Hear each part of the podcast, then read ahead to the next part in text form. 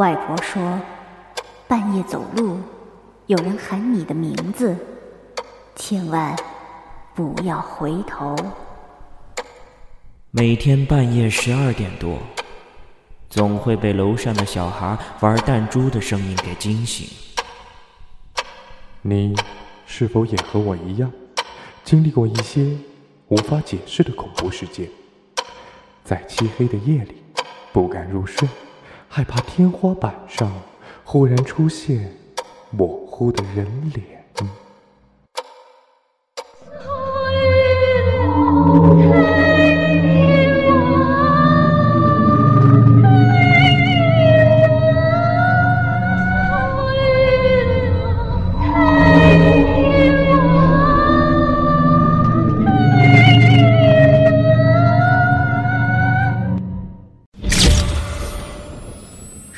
你的恐惧，说出你的恐惧，说出你内心的恐惧。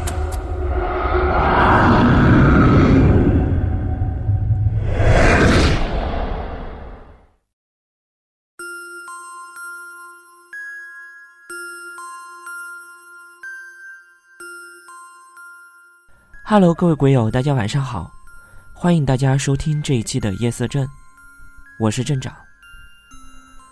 截止到昨天呢，由夜色镇鬼话、千户鬼话以及鬼味人间三个电台联合推出的“说出你内心的恐惧”征稿活动已经圆满结束了，并且评选出了六篇获奖作品。这六篇获奖作品呢，将会由我们三个电台在今天以及明天的节目当中给大家播出，请大家积极的关注。另外呢，夜色镇的微博也已经开通，名字叫做“夜色镇鬼话”，大家搜索到认证为荔枝 FM 主播的，就是我了。大家对我们的节目有任何的意见或者建议的话，可以积极的给我们留言，同时呢，我们也会及时的将我们的节目发上去。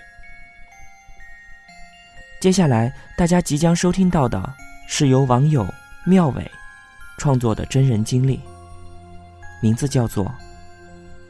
爷爷，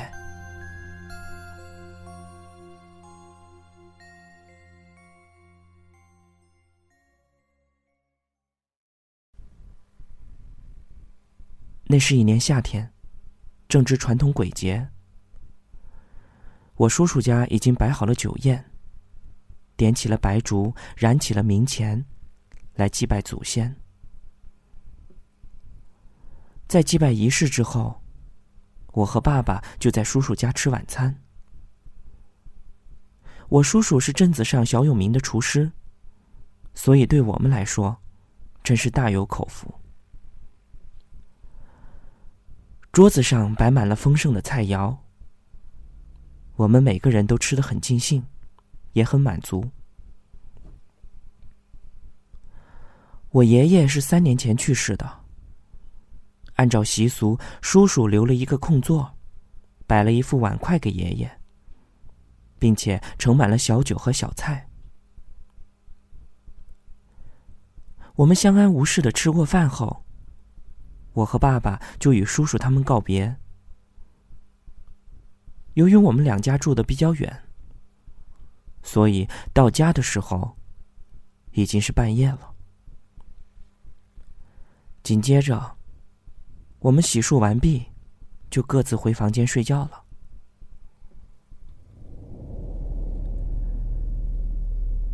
那时正值炎热的夏天，我睡的那个房间就只有我一个人，所以一到晚上就感觉到非常的安静，只能听到蚊子飞来飞去的声音。为了通风。我就把房门给开着，风就能够一直吹，感觉十分的凉爽。不过，朝门外看去的话，外面漆黑一片，让人感觉特别的害怕。门外就是楼道，我在二楼，三楼、四楼上面一直没有装修。所以很空，因为我只有放假才会回去，所以对我来说，家里发生了什么事儿，我并不清楚。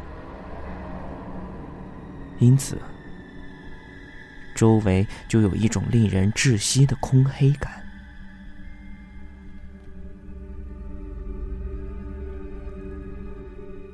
我迷迷糊糊的睡到了大概是半夜两点多。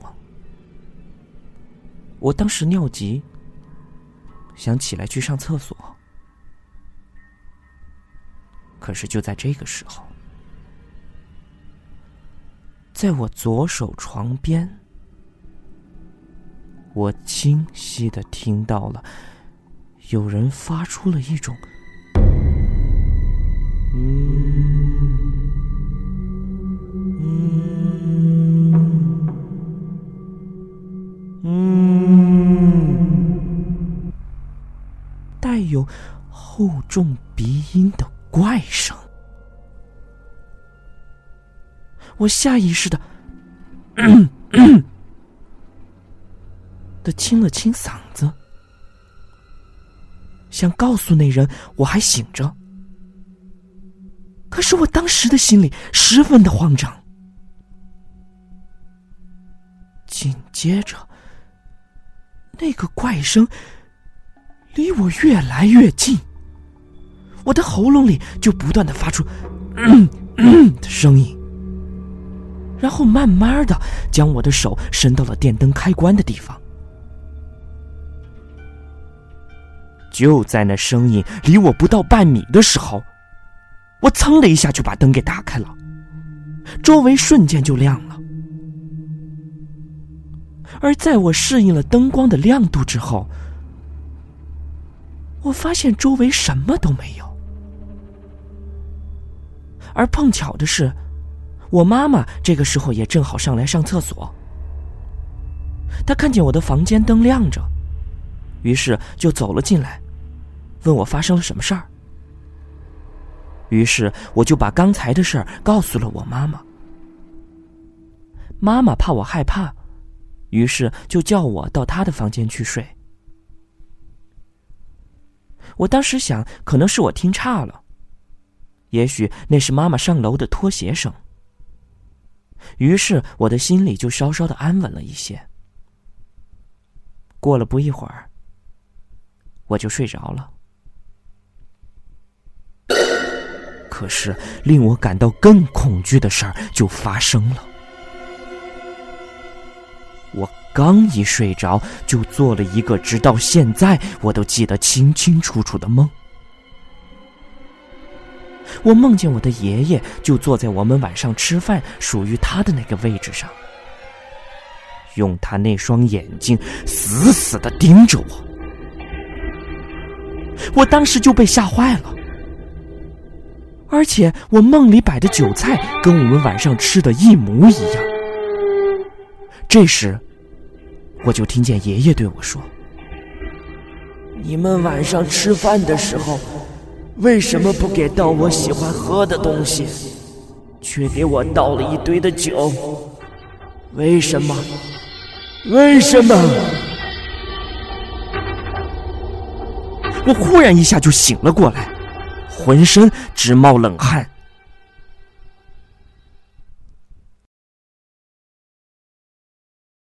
我好容易定了定神儿，才发现这时候天已经大亮了。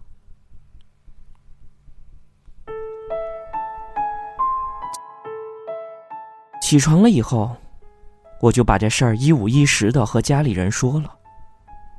后来叔叔说，因为当时特别忙，所以阴差阳错的，他忘了爷爷生前最喜欢喝的东西。